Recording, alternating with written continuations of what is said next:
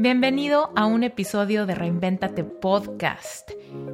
Aquí es donde contesto tus preguntas frecuentes, tus inquietudes, temas que te dan curiosidad y todo lo que me preguntas vía Reinventate Podcast en Instagram.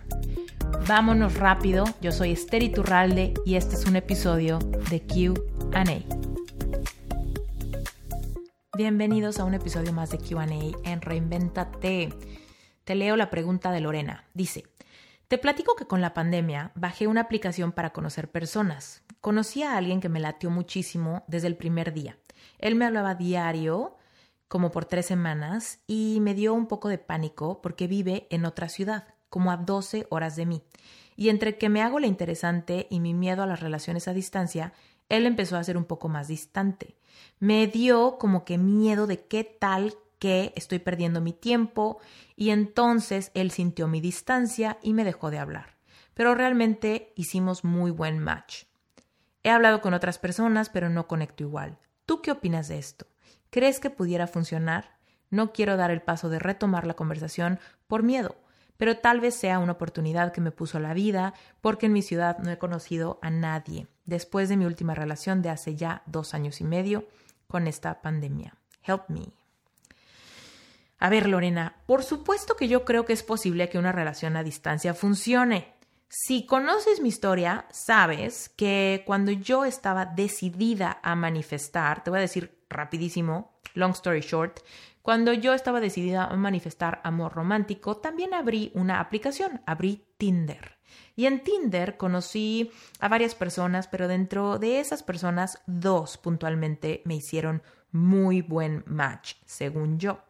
Y estaba yo segura de que ya había manifestado, me emocioné muchísimo, hablamos muchísimo, salimos, estaban en mi propia ciudad, estaban cerquita de mí y yo ya estaba yéndome como gorda en tobogán, enamorada, casi casi decretando eh, a los cuatro vientos que ya había encontrado el amor de mi vida y había manifestado a mi futuro eh, esposo, ¿no? Y me equivoqué, me equivoqué y de repente las relaciones se enfriaron, ambos eh, por en diferentes momentos, y me imagino que por diferentes razones que nunca me comunicaron, me ghostearon. ¿Qué quiere decir que me ghostearon? Para los que no sepan, básicamente se hicieron fantasmas y me dejaron de hablar. ¿no? Cambiaron completamente la energía de nuestro, nuestra comunicación, de las llamadas, de los mensajes y evidentemente me dejaron de invitar a salir. Yo no sabía por qué estaba sucediendo esto y me llené de mucho miedo, de mucha inseguridad, de muchas preguntas sin respuestas, de muchos reproches en mi corazón, de muchos reclamos a Dios y de muchas cosas, ¿no? Eventualmente cerré las aplicaciones, decidí que no era el camino para mí porque me estaban generando más tensión y ansiedad que eh, conexión. Esto no quiere decir que esas aplicaciones no funcionen, porque yo sé que muchas personas han tenido mucha suerte y he encontrado a personas increíbles a través de aplicaciones como Bumble, Tinder, Match, todas esas, ¿no? Pero bueno, en mi caso, a mí me estaba generando más ansiedad estar en estas conversaciones con desconocidos y poner mi, ahora sí que mi corazón en el asador, ¿no? Y la verdad es que esto no me gustaba y yo había pasado por un proceso bien intenso de sanar mi corazón, roto después de una decepción amorosa bien fuerte y estas, eh, estos simulacros de relación pues me estaban lastimando demasiado, entonces decidí cerrar las aplicaciones y esperar que de alguna otra manera llegara el amor de mi vida y yo me enfoqué en atraer a la persona que yo quería.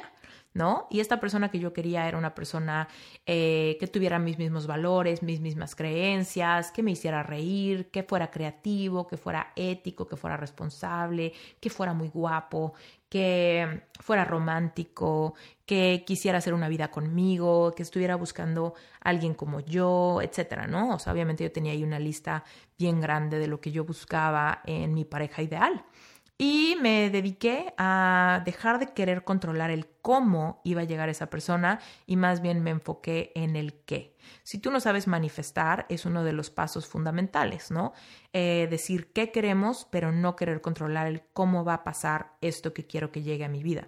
Mientras que tú pierdas el tiempo tratando de controlar el cómo, solamente vas a alejar eh, o a alargar el proceso de manifestación. Es uno de los errores más comunes cuando queremos manifestar algo que queremos con muchas ganas y entonces nuestras propias emociones nos meten el pie. Pero bueno, el punto es que yo aquí me enfoqué en tratar de no preocuparme por el cómo y simplemente abrirme a la posibilidad de que Dios me sorprendiera. Y confiaba completamente que el universo estaba conspirando para darme el objeto de mi deseo. ¿Sale? Entonces me enfoqué en trabajar mi amor propio, mi merecimiento y enfocarme en el qué y dejar atrás el cómo, el cuándo, el dónde y con quién. ¿Sale?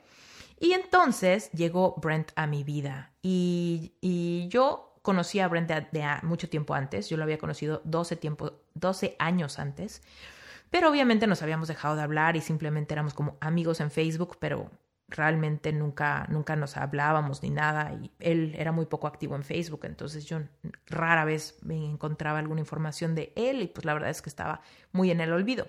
Y cuando yo empecé a hacer esto, de repente Brent pues supongo que empezó a recordarme y empezó como a pokearme en Facebook.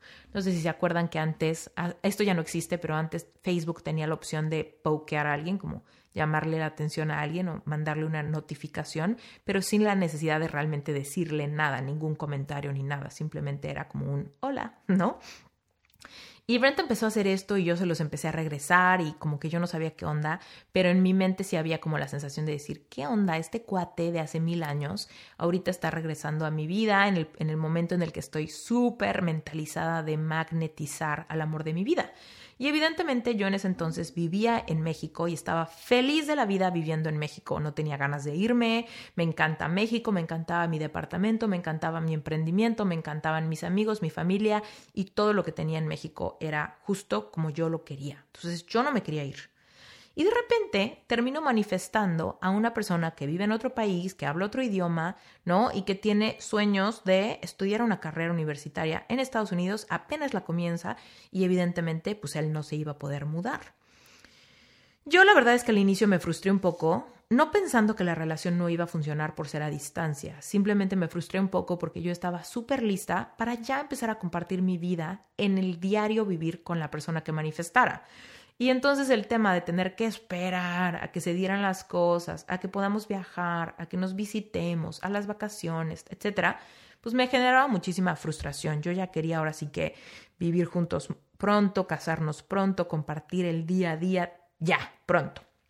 Entonces cuando me di cuenta que llega él, tuve, me, me fui despacio, primero por los pues ahora sí que por los fracasos que tuve con las aplicaciones, me volví más precavida para irme un poco más con pies de plomo y no irme como gorda en tobogán, escuchando mucho mi corazón y demás. Pero la realidad es que mi corazón decía es él y todo en mi cuerpo sentía expansión cuando él me mandaba un mensajito o cuando hablábamos por FaceTime. Entonces yo decía, chin, creo que sí es él, creo que sí es él y nos va a tocar lidiar con la distancia. Y pues así fue. Empezamos a lidiar con la distancia y la verdad es que para mí no fue tan difícil. Eh, por, primero que nada porque él y yo estábamos en el mismo canal muy cañón y entonces hablábamos todos los días, ¿no? Y esas conversaciones siempre fluían hermoso, empezamos a viajar un montón, mi negocio empezó a ir súper, súper, súper bien, entonces eso, eso me, me permitía viajar súper seguido. Cuando viajábamos pasábamos un tiempo de calidad hermoso, él me vino a visitar a México múltiples veces, yo fui allá múltiples veces, entonces la relación a distancia terminó siendo una relación a distancia muy nutrida muy recíproca, donde yo siempre me sentí sumamente protegida, vista, valorada, aceptada y demás. Muchas personas llegan y me dicen, ay, mi relación a distancia me hace sufrir porque la otra persona no tiene tiempo para hablar o porque la otra persona no le gusta hacer FaceTime o porque la otra persona no me cuenta qué hace. Entonces, en esos momentos, pues sí, las relaciones a distancia pueden ser sumamente dolorosas cuando... Eh, no hay un acuerdo, ¿no? Donde las dos personas están un poco como muy diferentes y con diferentes expectativas y con diferente ritmo de comunicación, alguien se empieza a sentir inseguro y la otra persona se empieza a sentir abrumado o demasiado este, apabullado, ¿no? Por la otra persona. Pero en este caso, lo que a mí me pasó con Brent, cuando realmente el match era súper bueno, y aquí es cuestión de que tú te lo cuestiones, qué tan bueno era el match, ¿no? Los dos estábamos siendo súper honestos, transparentes y vulnerables. A los dos nos costaba trabajo la distancia pero los dos nos estábamos enamorando muy cabrón. Entonces, ¿qué fue lo que hicimos? Pues decirnos, oye, a ver, ¿qué onda? Oye, a ver, ¿tú qué esperas? Oye, a ver, ¿tú qué quieres? Oye, a ver, ¿tú qué sientes? ¿No?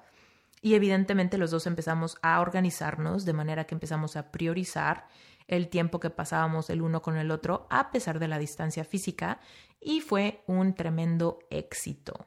Pasamos los primeros dos años a distancia, después de eso nos casamos y pasamos más tiempo a distancia en lo que a mí me llegaba la green card y a partir de que me llegó la green card evidentemente me mudé fijo a Estados Unidos.